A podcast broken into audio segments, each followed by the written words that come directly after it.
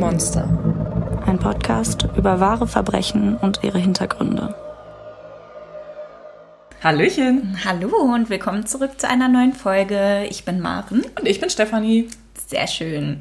Stefanie, ähm, hast du eigentlich in letzter Zeit mal ein paar Pilze gegessen? Äh, nein, und auch keine gesammelt, überraschenderweise. Wow, was für ein Intro. Was für ein Intro.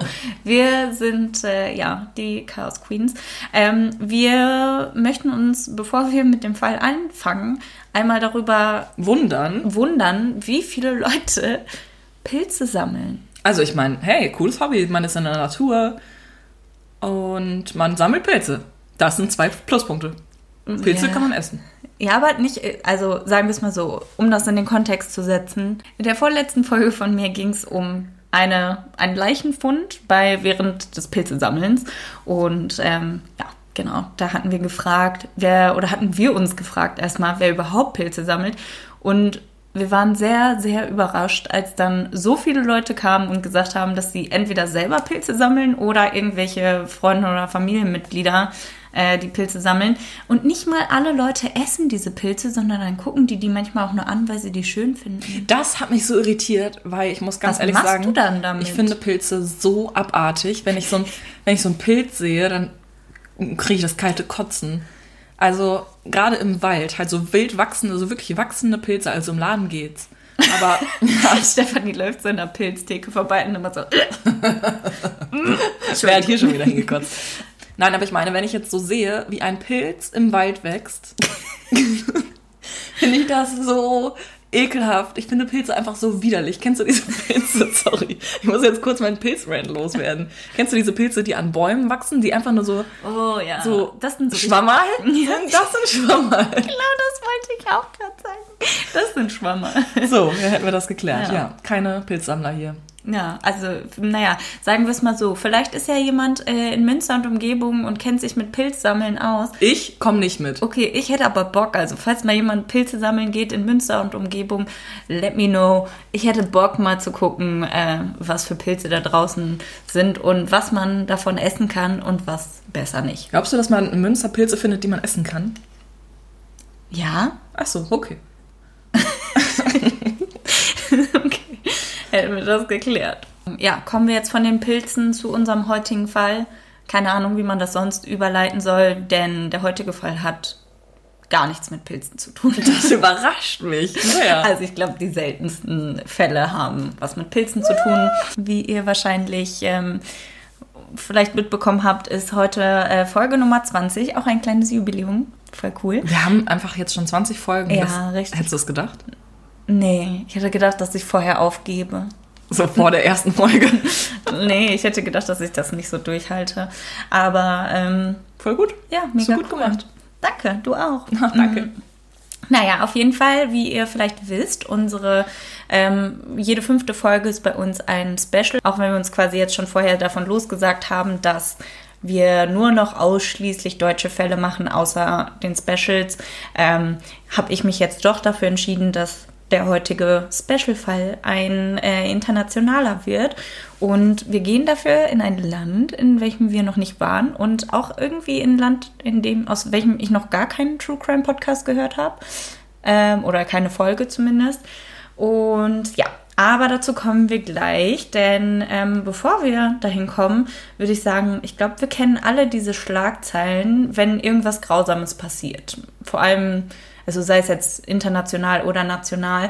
Und wir hören uns alle die Nachrichten an, wir lesen die Berichte entweder in der Zeitung oder auch online. Und ähm, das meiste davon äh, wird ja von irgendwelchen Leuten irgendwie immer wieder so stille postmäßig weitergetragen, vor allem über Social Media. Ähm, dann gibt es aber natürlich auch noch die Zeitungen und Online-Portale oder äh, Tagesschau, was weiß ich. Das sind ja die journalistisch wertvollen Sachen. Manchmal. Meistens, genau. Ähm, und da glaubt man das ja dann halt auch irgendwie eher, als wenn irgendwo in einem Facebook, in irgendeiner Facebook-Gruppe mal wieder irgendeine Karen meint, irgendwelche Sachen zu verbreiten. Ähm, Aber ich würde sagen, viel zu oft haben wir es leider trotzdem mitbekommen, dass Berichterstattungen nicht wirklich der Wahrheit entsprechen und entweder die komplette Geschichte dahinter fake ist. Und ich würde da einmal, vielleicht haben das die ein oder anderen ähm, bei der Mord of X-Folge gehört, der Christian Longo, der äh, da über die in, was war das, in Asien, irgendwelche Kinder, Soldaten oder irgendwelche Geschichten. Auf jeden Fall hat er um sein eigenes Prestige aufzuwerten und irgendwie eine krasse Story draus zu machen, eine komplette Story gefaked. Und ähm, dann hat man da trotzdem so Sachen wie zum Beispiel bei unserem Fall aus den französischen Alpen, wo die Berichterstattung sehr weit auseinander geht und wo man dann nicht genau weiß, welcher Stelle kann man glauben und welcher nicht. Und ähm, ich würde davon ausgehen, dass die meisten Journalisten eher fair, ethisch und moralisch korrekt recherchieren und ähm, trotzdem irgendwie den Blick auf die Story nicht verlieren. Doch ich würde auch äh, sagen, und ich glaube, das heutige Beispiel zeigt das sehr gut oder vermeintlich sehr gut, dass ähm, leider doch auch frag eher fragwürdige Methoden gewählt werden, um ihre Stories und Informationen zu bekommen. Und ja, der heutige Fall bringt das Ganze mutmaßlich auf ein ganz neues, abartiges Level. Uh. So sieht's aus. Mazedonien ist ein kleines, aber feines Land. Es ist nur ungefähr halb so groß wie Kroatien. Mittig gelegen zwischen Albanien, Serbien, Bulgarien und Griechenland. Wer nach Mazedonien kommt, den erwarten schöne Städte mit viel Kultur und außerhalb ebenso Natur pur. Egal ob raue Gebirge oder kristallklare Seen, Mazedonien ist ein bezauberndes Land für Naturliebhaber. Doch die vermeintliche Idylle trügt manchmal doch. Und an dieser Stelle möchte ich mich entschuldigen. Mazedonisch ist jetzt nicht so meine erste Sprache und ich bin mir nicht ganz sicher, wie manche Namen oder Städtenamen ausgesprochen werden. Wenn ich falsch liege, berichtet mich gern, äh, berichtigt mich gerne. Ähm, ich würde sagen, ich mache das jetzt mal so, wie ich es rausgefunden habe. Was spricht man denn da? Spricht man Mazedonisch? Naja, also die haben scheinbar eine makedonische oder slavomazedonische Sprache und äh, dadurch, dass die angrenzenden Länder äh, Albanien, Bulgarien und Co. sind, ist da schon, glaube ich, auch viel irgendwie viel Ähnlichkeit und slawische Sprachen irgendwie drin. Auf jeden Fall habe ich äh, mein Bestes getan, da jetzt die richtige Aussprache zu finden, also seht es mir nach. Ähm, Kicevo ist eine Stadt mit rund 25.000 Einwohnern und liegt südwestlich der Hauptstadt Skopje. Anfang der 2000er versetzt der von der Presse genannte Balkan Ripper oder das Monster von Kicevo die Region in Angst und Schrecken. Die 64-jährige Mitra S. verschwand am 16. November 2004. Gut zwei Monate später, Anfang 2005, wurde ihr nackter, in Nylonsäcke gestopfter Körper bei einer Baustelle eines neuen Sportparks gefunden. Sie wurde dort in einem tiefen Loch versteckt, ihre Beine mit einem Telefonkabel verschnürt und schließlich mit Steinen und Schutt bedeckt. Ihr Körper zeigt Spuren von Misshandlungen, Folter, Vergewaltigung und zu Tode kam sie letzten Endes durch die Erdrosselung mit demselbigen Telefonkabel, mit welchem man ihre Beine zusammengebunden hatte. Einige Jahre später, am 10. November 2007, verschwand dann auch die 56 Jahre alte Ljubljka L. Sie war auf dem Weg in den Supermarkt, nur einige Minuten von ihrem Haus entfernt. Doch dort kam sie nie an und gesehen hatte man sie danach auch nicht mehr. Ihr ebenfalls nackter und in Nylonsäcke gestopfter Körper wurde in einer Schlucht unweit einer Tankstelle am Bergpass von Kicevo gefunden. Ein LKW-Fahrer hatte sie da gefunden. Er bemerkte, dass dort aus dem Gestrüpp eine Hand herausragte. Auch sie wurde misshandelt, gequält, vergewaltigt und schlussendlich mit einem Telefonkabel erdrosselt. Mit selbigen wurden auch Lubikas Beine zusammengeschnürt. Nach ihrem Verschwinden dauerte es knapp drei Monate, bis sie gefunden wurde. Nach ihrer Identifizierung wurde dann schnell klar, Ljubika und Mitra kamen beide aus derselben Stadt und lebten im selben Ortsteil. Man vermutet, dass die beiden sich auch kannten. Eineinhalb Jahre nach dem Fund von Ljubikas Leiche wird Mitte Mai 2008 die vorerst letzte Leiche gefunden. Wieder eine Frau. Diesmal die 65-jährige Sivana T., welche nur wenige Tage zuvor verschwand. Sie bekam einen Anruf, dass ihr Sohn soeben einen Autounfall hatte und sie bitte schnell ins Krankenhaus kommen sollte. Sie rannte raus, kam niemals im Krankenhaus an und wurde nie wieder gesehen. Stellte sich heraus, dass der Sohn gar keinen Unfall hatte und nur kurze Zeit später nichts an zu Hause eintraf. Anders als bei den anderen Leichen war sie teilweise mit einem Bademantel bekleidet, aber ebenso wie die vorherigen Opfer in Nylonsäcke verstaut und bei der lokalen Abfalldeponie nahe des Fußballstadions abgelegt. Bei der Begutachtung der Leiche werden erstmals die Ausmaße der Misshandlung deutlich. Sivana T. weist 13 Wunden am Schädel auf und hat mehrere gebrochene Rippen. Auch sie wurde nur, nicht nur vom Mörder selbst, aber auch mit weiteren Gegenständen vergewaltigt und mit einem Telefonkabel erwürgt. Wir können also an dieser Stelle sagen, der Mörder sagt, bleibt seinem Modus operandi treu und auch hier werden ihr die Beine mit dem Kabel zusammengeschnürt, mit welchem sie vorher erdrosselt wurde. Seit dem 30. Mai 2003 wird außerdem die 78-jährige Gorika P. vermisst. Da sie ebenso wie die anderen Opfer aus dem gleichen Ort kommt und weitere Ähnlichkeiten hat, vermutet man, dass auch sie zum Opfer geworden ist. Einziger Unterschied, sie wurde nie gefunden. Und wo wir jetzt schon mal von Gemeinsamkeiten sprechen, was haben denn alle Opfer gemeinsam? Die erste Gemeinsamkeit ist erstmal der Job, den alle Frauen haben, denn alle Frauen waren eher weniger gebildet und kamen aus nicht so wohlhabenden Verhältnissen und ähm, sie waren alle tatsächlich Putzfrauen und ähm, die meisten von ihnen auch im lokalen Krankenhaus. Und zusätzlich kann man sagen, sie kommen alle aus derselben Gegend, sogar aus derselben Nachbarschaft. Also es ist sehr wahrscheinlich, dass sie sich kannten. Ähm, andere Gemeinsamkeit, die sie haben, ist, dass alle Opfer auf die gleiche Art und Weise umgebracht werden äh, oder umgebracht wurden und zunächst halt alle erstmal gequält, vergewaltigt und dann mit einem Telefonkabel erwürgt wurden. Auch wurden dann alle Leichen in diese Nylon-Plastiksäcke verpackt und ja, danach entsorgt.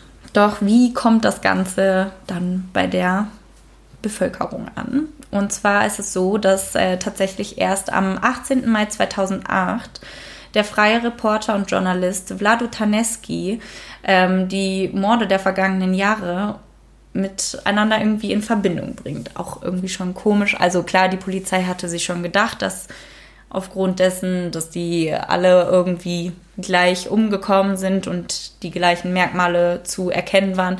Die Polizei hatte sich das gedacht, nur ähm, es hatte vorher kein, ja, keine, keinen Medienbericht darüber gegeben, dass da irgendwie ein großer Zusammenhang ist.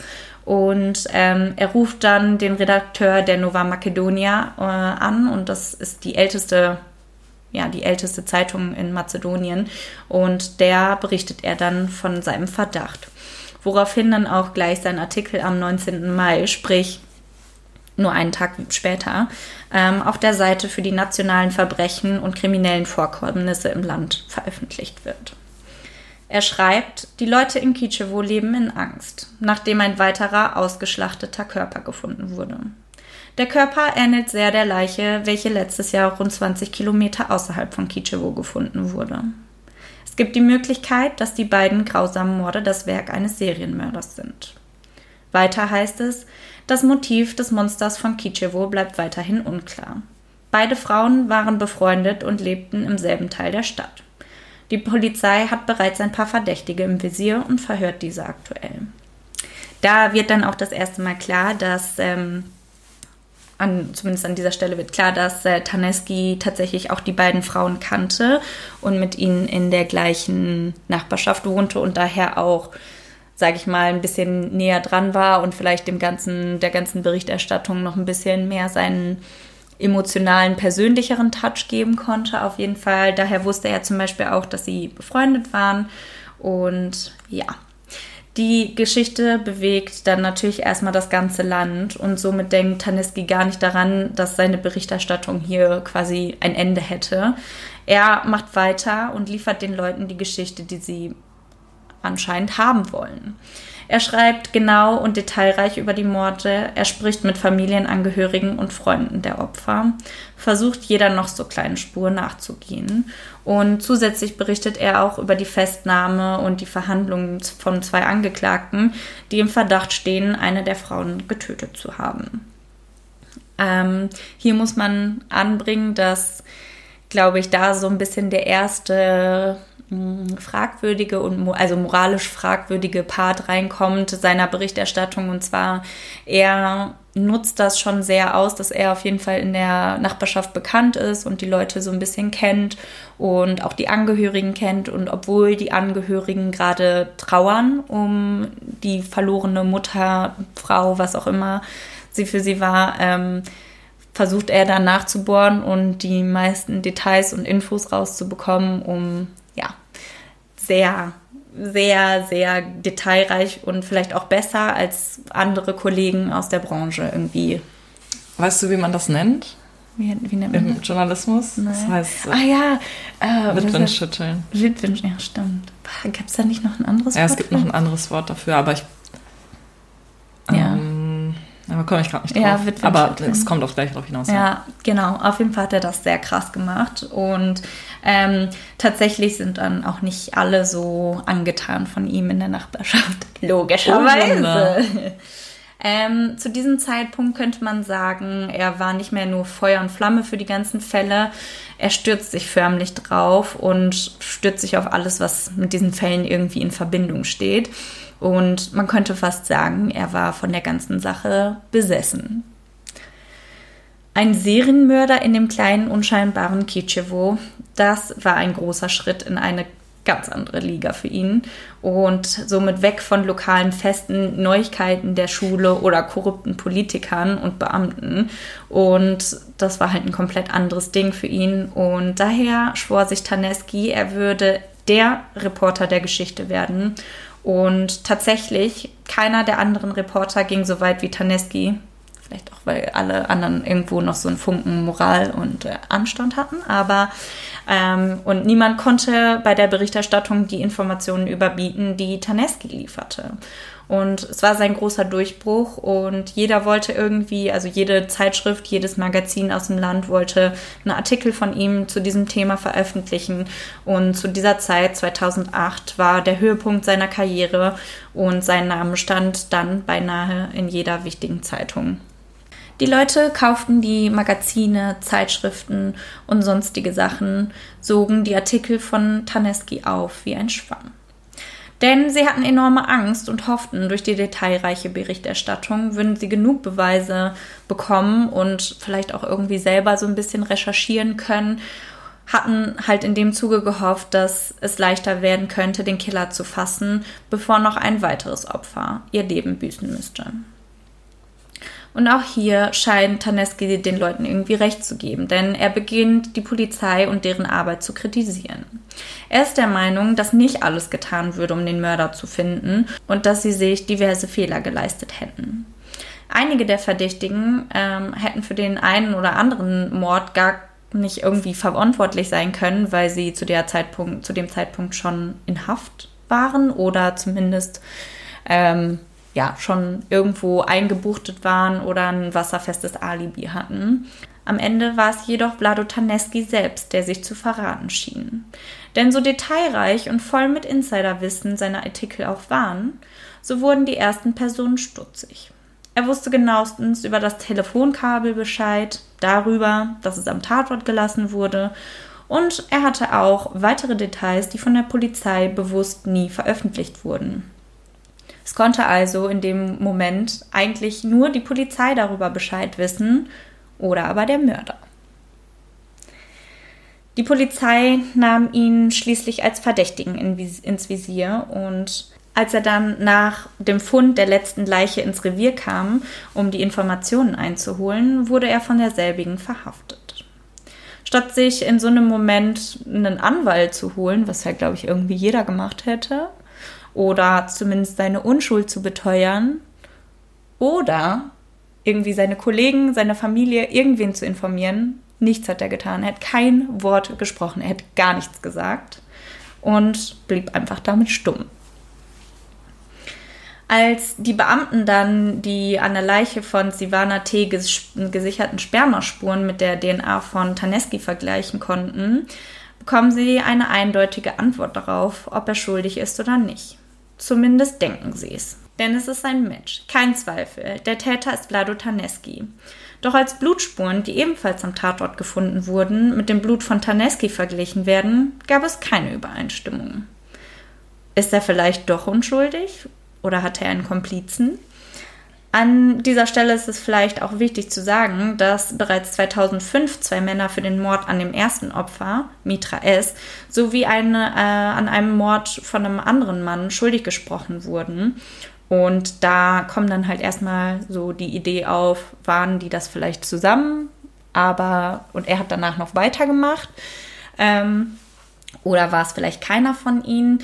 Denn bereits damals, als die beiden ähm, zu, dieser, zu den zwei Morden ähm, vor Gericht standen, hatten die Inhaftierten die Tat an dem Mann zugegeben, doch vehement beteuert, den Tod der Frau irgendwie auf dem Gewissen zu haben. Das heißt, davon haben sie sich ganz klar distanziert. Sie haben auch gesagt, dass äh, bei dem Mord an dem Mann, das war irgendwie in so einer Silvesternacht, die waren voll betrunken und voll auf Drogen und sind in das Haus von dem Mann eingebrochen die haben halt vermutet zu dem Zeitpunkt, dass die beiden Morde was miteinander zu tun haben und dass das ein und dieselbe Person hätte sein müssen, weil tatsächlich der Mord an dem Mann, die sind da äußerst brutal vorgegangen, haben auch ihn sehr ja, physisch zugerichtet, haben auch tatsächlich ihn mit Gegenständen vergewaltigt und ihn dann erdrosselt, haben ihn aber nicht mit einem Telefonkabel erdrosselt. Das ist so der Unterschied, aber der Rest passte halt und deswegen hat man, weil das auch zur selben Zeit damals passiert ist, vermutet, dass das irgendwie zusammenhängen muss. Nach seiner Verhaftung melden sich dann sowohl seine Frau als auch einige Kollegen zu Wort. Sie glauben nicht an die Schuld von Vlado Taneski. Taneskis Ehefrau Wessner bestätigt, dass er ein ruhiger, ausgelassener und liebevoller Mensch war.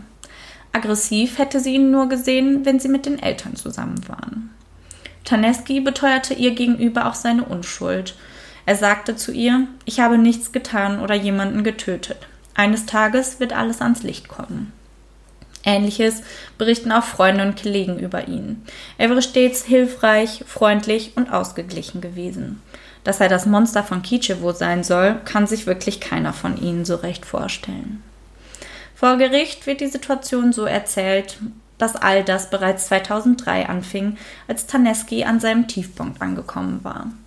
Sie vermuten, er hätte wohl immer in seinen nicht so guten Phasen, also in seinem Tief, getötet, weil es ist ja auch zu erkennen, dass zum Beispiel 2003, 2005, 2007 und 2008 da sehr viele Abstände halt dazwischen liegen und dass man ja eigentlich im Normalfall bei den meisten anderen historisch dokumentierten Serienmördern sehen kann, dass die Abstände zwischen den Morden halt nicht so extrem groß sind.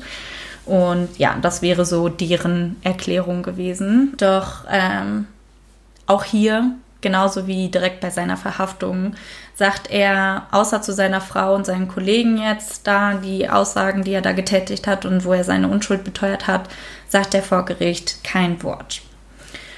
Und wie man das erkennt, wenn man erstmal in Untersuchungshaft ist, lebt man ja erstmal da in diesen, in der Zelle, ist man ja trotzdem schon mal inhaftiert. Und so kommt es, dass Taneski tatsächlich noch vor der Verurteilung tot in seiner Zelle aufgefunden wird. Ertrunken in einem Eimer Wasser in seiner Zelle.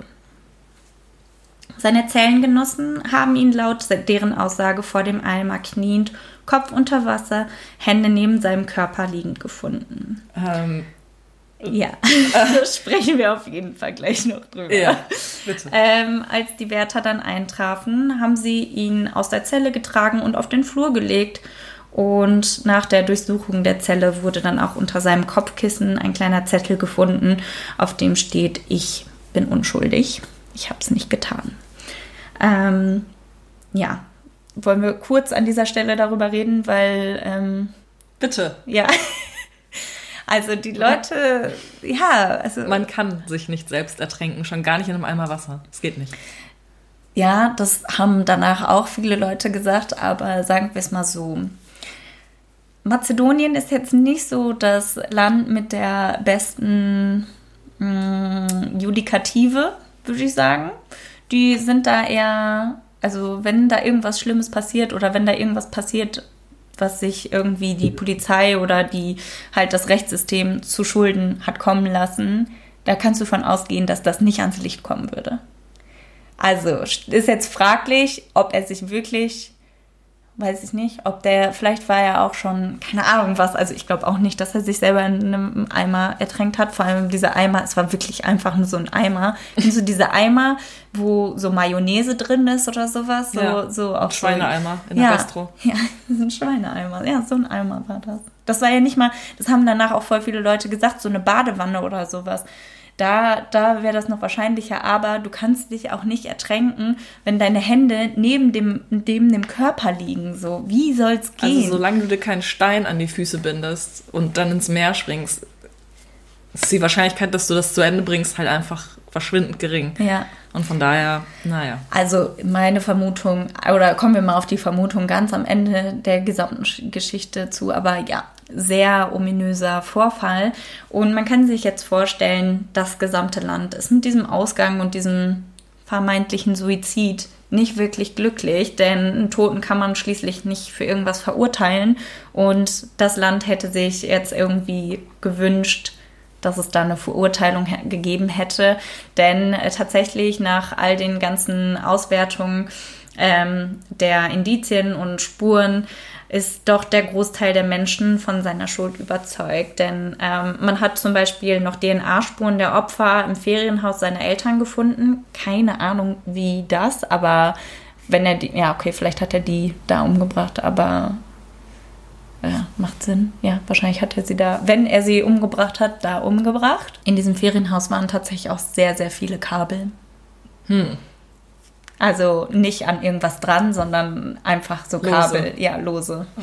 Das ist schon ein bisschen weird, aber ja, man kann ihn dazu nicht wirklich mehr befragen. Deswegen ähm, können wir uns, ist jetzt die Frage, können wir uns vorstellen, dass er diese grausamen Morde begangen hat? Und wenn ja, warum sollte er das getan haben?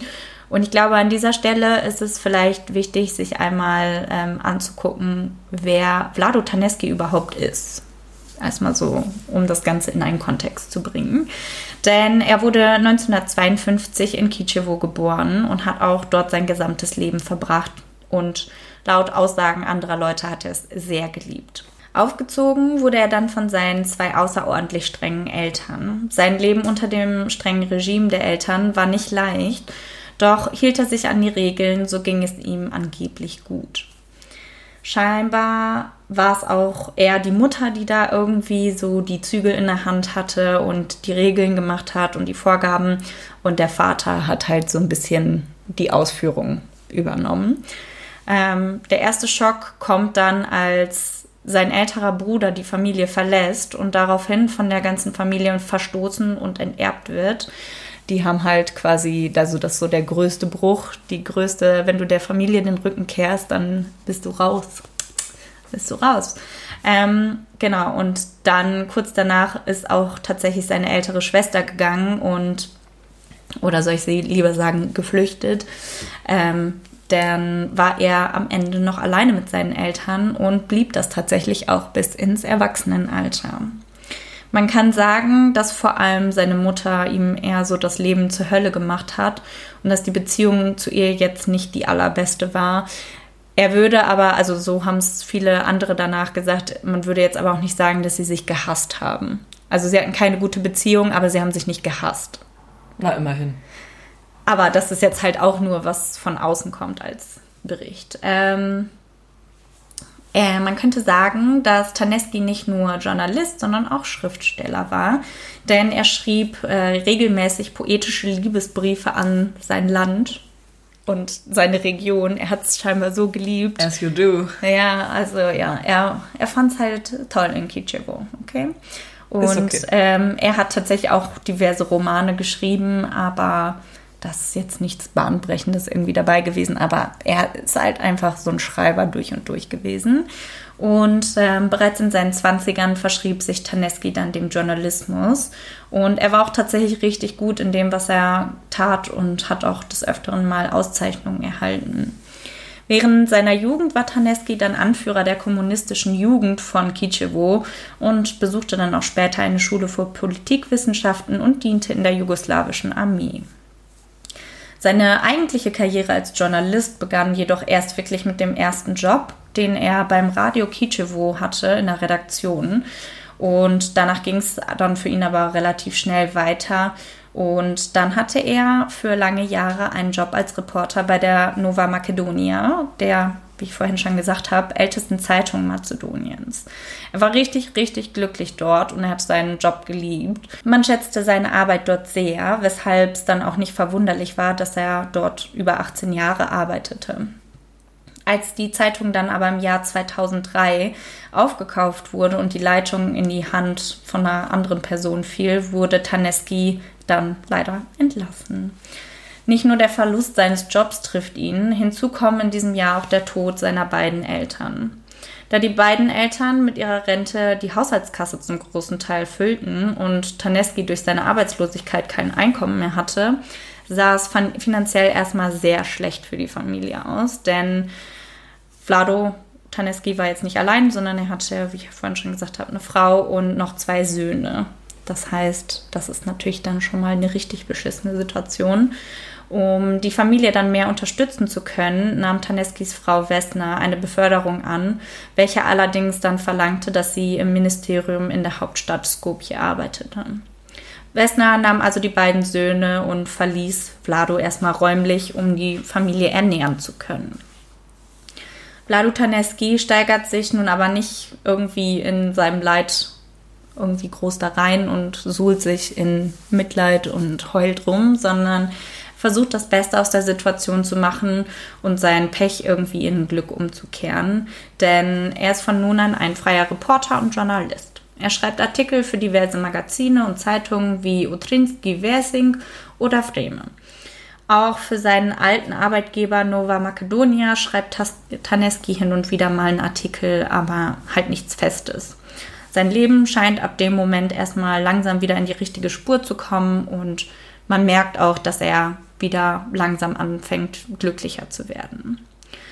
Die Leute in seiner Heimatstadt vertrauen ihm, hielten für ihn für die Person, die sie immer irgendwie auf dem Laufenden hält und top aktuell darüber informiert ist, was in der Umgebung oder generell im Land passiert. Auch die Redakteure schätzen ihn als ihren Go-To-Reporter und wählen ihn immer aus, wenn es darum geht, irgendwie ähm, für eine zuverlässige und saubere Reportage irgendwie abzuschicken. Er liebte den Journalismus und war sich seiner Verantwortung bewusst. Er versuchte nicht irgendwie die Wahrheit zu verschleiern und schaute auch bei unangenehmen Themen wie Korruption zum Beispiel nicht weg. So viel erstmal zu Taneski, ähm, nachdem der Fall dann natürlich irgendwie weltweit Wellen geschlagen hat, weil ein neuer Serienkiller ist natürlich dann immer auch was Besonderes, vor allem für uns Crimies. Ähm, genau, da haben sich dann natürlich bei sowas wieder alle Psychologen eingeschaltet und versucht, die ganze Situation zu analysieren, wie das denn sein könnte. Haben versucht, weil es ja nie ein Geständnis von ihm gab, sprich, klar, die Indizien, die Beweise, alles spricht irgendwie erstmal gegen ihn. Dieser mysteriöse Tod von ihm, sein mysteriöses Ertrinken, spricht aber irgendwie dann wieder eine andere Sprache. Er beteuert seine Unschuld. Es kam nie zu einer Verurteilung. Irgendwie alles sehr unbefriedigend. Ähm, tatsächlich hat dann aber auch ein Psychologe ähm, sich das genau angeguckt, der Dr. David Keatley, und er hat folgende Vermutung für das Motiv. Denn er glaubt auch, dass äh, Vlado Taneski das tatsächlich getan hat. Seine Vermutung ist, dass nachdem sein Vater Suizid begangen hatte, war Taneski dann zumindest für kurze Zeit erstmal mit seiner Mutter allein. Er hatte vermutlich das Gefühl, dass seine Mutter als treibende Kraft dafür verantwortlich war, dass der Vater Suizid begangen hat. Da er selbst keine besonders gute Beziehung zu der Mutter hatte, wurde die durch den Suizid nur noch schlechter. Kann man sich ja auch vorstellen, wenn man so, also wenn man zumindest, wenn es so war, diesen Hass darüber, dass sie ihn in den Suizid getrieben hat, irgendwie noch auf sie projiziert. Ähm, als seine Mutter dann aber kurze Zeit später auch an einer Überdosis stirbt, hat er quasi die Chance verloren, sie umzubringen. Also dadurch durch ihre trotzdem schlechte Beziehung, da wird jetzt dann auch von Hass gesprochen, ähm, von dem Psychologen aus. Ähm, naja, er hat auf jeden Fall nicht mehr die Chance, sie in seinem Hass umzubringen. Und man vermutet dann, dass er sich die Opfer als eine Art Platzhalter für seine Mutter gesucht hat, die brutal misshandelt und getötet hat, um sich eigentlich an seiner Mutter zu rächen. Denn ähm, was halt irgendwie ganz wichtig zu sagen ist an dieser Stelle auch, die Frauen hatten nicht nur den gleichen Job wie seine Mutter, sondern sie waren auch ungefähr im gleichen Alter und sahen seiner Mutter sehr, sehr ähnlich. Da ist jetzt die Frage, was glaubst du? Hat er es getan oder hat er es nicht getan? Äh, man in, erinnert sich in dem Punkt noch an eine umstrittene Berufsregel und man sagt, gute Journalisten machen ihre Geschichten selbst. Ist die Frage, ob er das Mal ist die Frage, ob, äh, also wie man das auslegt. Interessant. Also von dieser Regel habe ich noch nie was gehört und ich hoffe, dass sie nicht im aktiven Nein, aber ich meine, gute Journalisten machen ihre, machen ihre Geschichten selbst. Das heißt ja auch, du, so wie du berichtest und was du sagst und wie du dich einbringst, du machst ah. deine Geschichte selbst, ja, weißt okay. du? So. Aber wenn er ja, das ja, anders genommen hat, nicht. man erfindet Oder man, sie nicht. Man, nein, nein, nein. Äh, verursacht sie nicht. Ja. nein. Also, bevor du jetzt das Ganze gesagt hast mit dem Psychologen und so, war das auch genau mein Gedanke. Mhm. Weil ich habe mich halt vor allem gefragt, warum. Wie alt war der zu dieser Mordserie ungefähr? Weißt der du? war ungefähr, also bei dem letzten Mord war er 2008 war er 56. Ah, okay, ist ja auch gar nicht mehr so jung. Nee, nee ich habe mich nur gefragt, als du ähm, von den Opfern am Anfang erzählt hast, warum jemand in Anführungsstrichen so alte Frauen umbringt, mhm. Mm, weil es, also Mordopfer ja einfach häufig junge Frauen sind. Mhm. Also von Serienmörder zum Beispiel. Ja. Und das ist ja schon sehr ungewöhnlich. Also ähm, es gibt ja auch diesen berühmt-berüchtigen Oma-Mörder. So. Aber das ist ja, ja, ja, okay. Ja, also ja, halt es ist einfach nicht so, nicht so, es kommt nicht so häufig vor, dass mhm. ähm, ältere Frauen jetzt ja. umgebracht werden. Und deswegen habe ich mich natürlich gefragt, woran das liegt. Und da dachte ich mir halt auch so, die Mutter ist halt immer, äh, glaube ich, gerade für Jungs, also ja. einfach ein schwieriger Bezugspartner. Und wenn man dann keine gute Beziehung hat und mhm. sie dann auch mhm. noch wirklich den Vater in den Suizid getrieben hat. Ist ja die Frage. Ja, ja. Ähm, ja. Aber, aber, generell hatten die auch einfach keine gute Beziehung. Ja.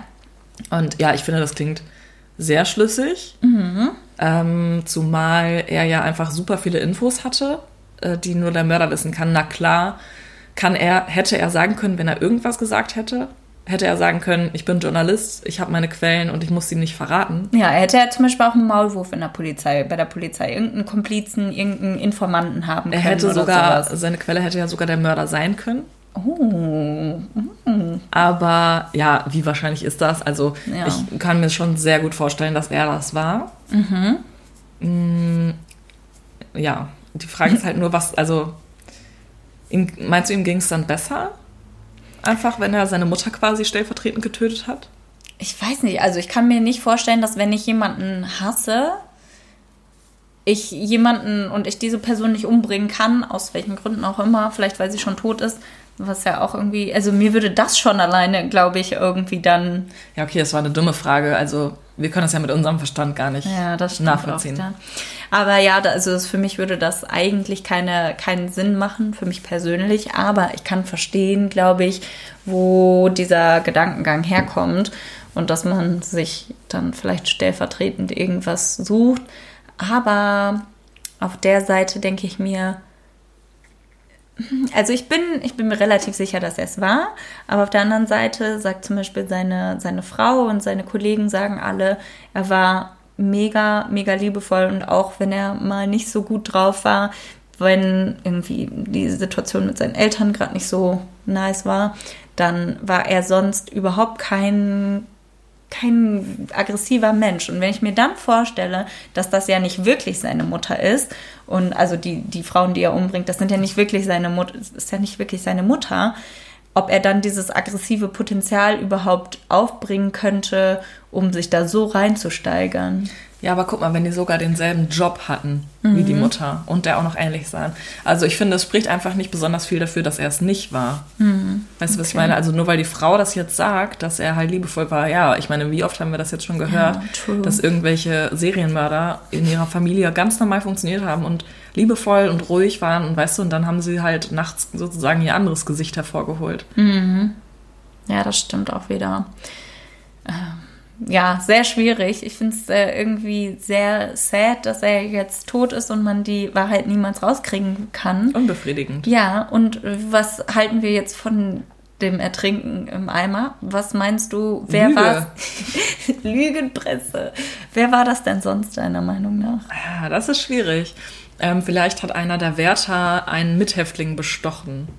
Oder Aber alle was- Mithäftlinge. Hm, Sagst du mir mal kurz, was du meinst, was für ein Motiv hätten denn die Wärter, den hinter, Gittern zu, hinter Gitter zu bringen? Weil das frage ich mich nämlich jetzt. Oder den umzubringen. Was, wo ist das Motiv, Vlado Taneski umzubringen? Weiß ich jetzt auch nicht. Ja.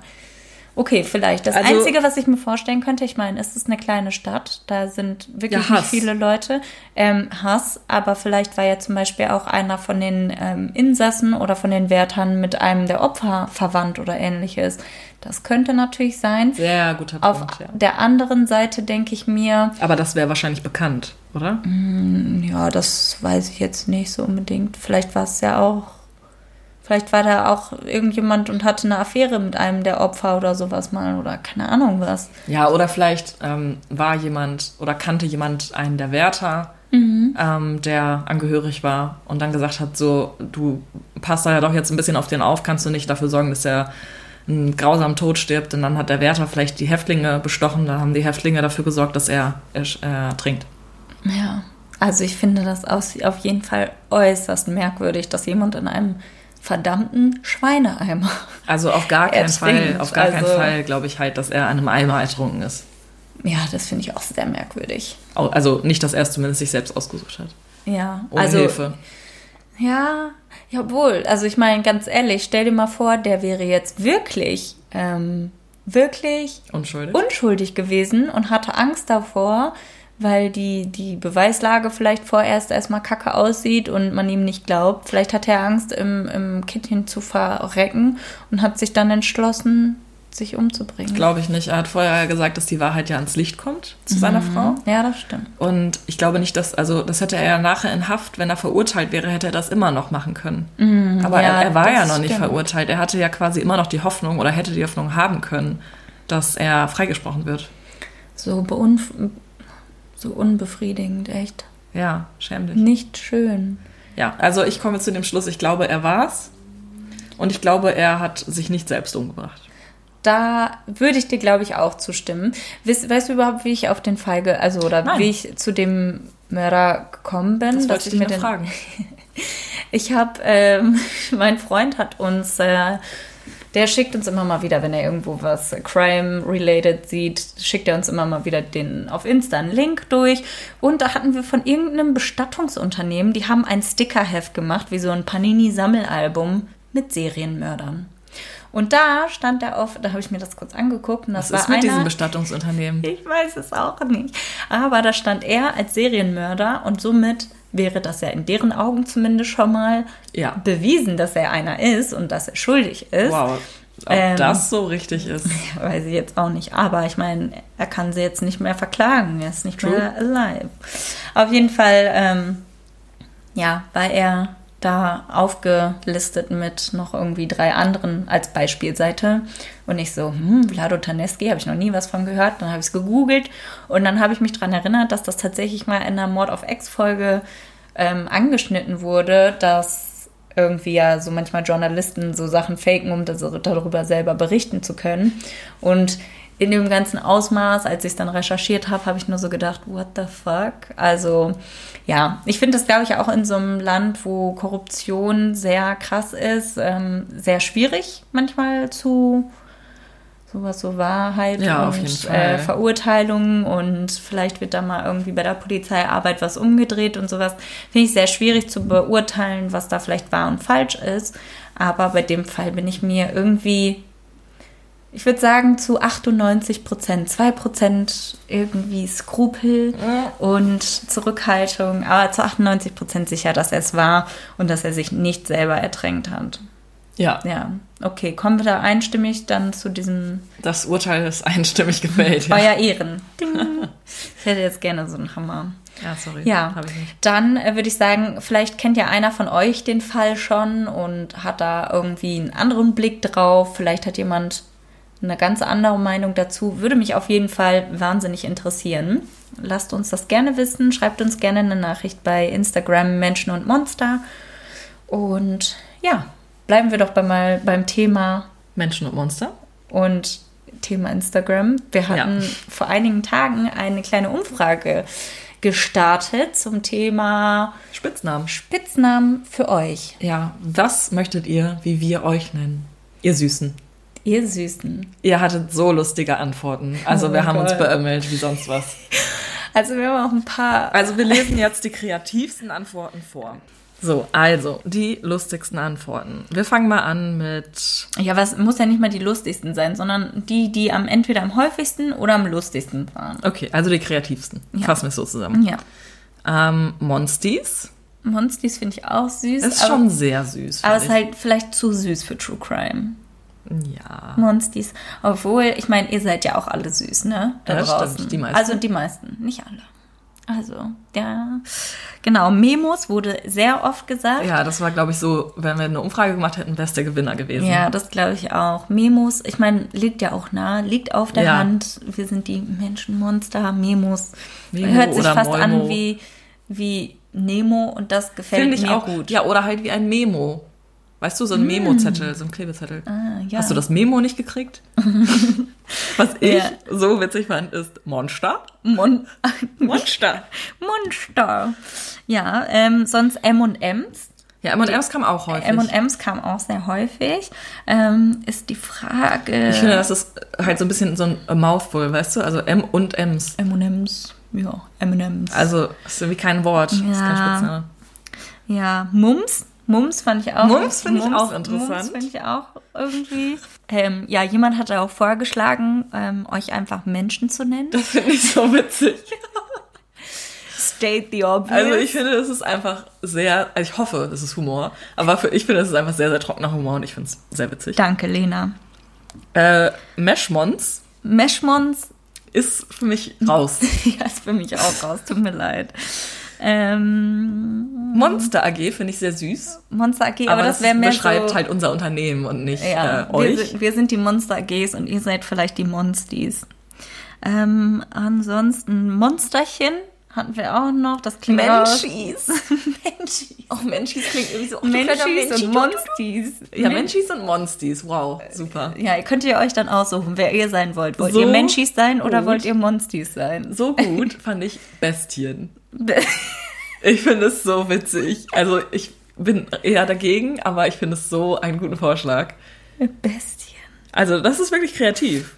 Ja, aber, Aber das ihr seid ja Beste- keine Bestien. Das Beste kommt äh, zum Schluss. Und zwar Ja, äh, da waren wir sehr angetan, aber fanden, dass äh, die Ähnlichkeit zu ähm, einem englischsprachigen Pendant irgendwie vielleicht zu ja, Ja, ja, zu, zu doll ist. ist.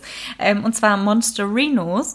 Und das äh, erinnert natürlich an äh, die Murderinos. Von My Favorite Murder. Ja, genau. Und aber ich finde Monsterinos ziemlich geil. Das klingt schon Ja. ziemlich cool. Also, das waren jedenfalls eure Vorschläge und danke, dass ihr ja uns, also dass ihr so kreativ wart ja, und so. Mega cool. Voll cool. Ähm, Genau, wir hatten ja gesagt, oder beziehungsweise hatten wir schon reingeschrieben, die, die am häufigsten genannt werden oder die, die wir ähm, am besten finden, würden wir euch dann nochmal die Tage zur Auswahl bei Instagram zum Abstimmen geben. Da könnt ihr dann euch einfach nochmal einbringen und schauen, was euch da am besten gefällt, wie ihr am liebsten genannt werden wollt. was gefällt dir am besten? Also ich glaube Mimos oder Monsterinos. Aber Monsterinos, wenn die, wenn das niemanden stört, dass die Ähnlichkeit zu Murderinos so, so groß ist, dann würde ich, glaube ich, Monsterinos bevorzugen. Obwohl das klingt wie ein Monsterino, also ein großes Walross, äh, nicht Walross, Rhinoceros. Rhinocer- Ein Monster Rhino. Ein Monster Rhino, ja. Ja. ist doch trotzdem süß. Ich glaube, ich bin für Monsties. Oh, Monsties, ja, okay. Ich glaube, ich muss das nochmal durch meinen Kopf gehen lassen. Lass dir das mal durch deinen Kopf gehen. Ja. Okay, ja, ich glaube dann. Ach so, ein Witz. Ei. Ja, Stefanie.